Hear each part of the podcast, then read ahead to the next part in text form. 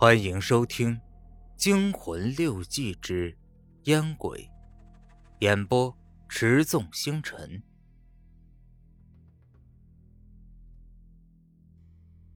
这连傻子也看得出来，我不是在地府，我是在医院。可这到底是怎么回事？一个护士进来了，见到我醒了，连忙叫着医生。过了一会儿，医生进来了，跟着他一起进来的还有两个人，一个是我的班主任李总，还有一个是一个老头呃，就是我在厕所里看到的那个只有一只眼睛的无常。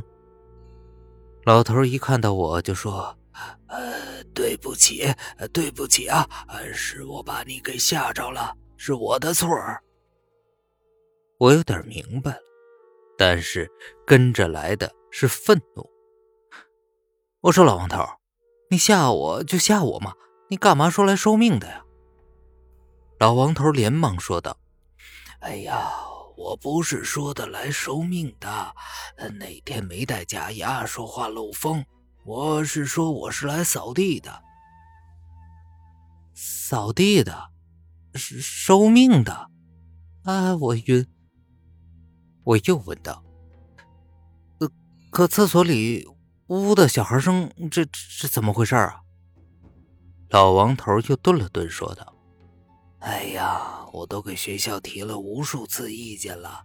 呃，这个厕所呀，虽然没什么人来，可这水管也太差劲了。那边教师宿舍一用水压力一大，这边厕所坑位下的水管就吱吱的叫。”哎呀，哎，学校啊，就是听不进去。不知道当初修厕所的时候找的哪一家施工队，买的什么破材料。听了他的话，我感觉我又要再晕一次了。不是被吓晕的，而是被气晕的。亲爱的听众朋友们啊，呃，这个烟鬼这个故事。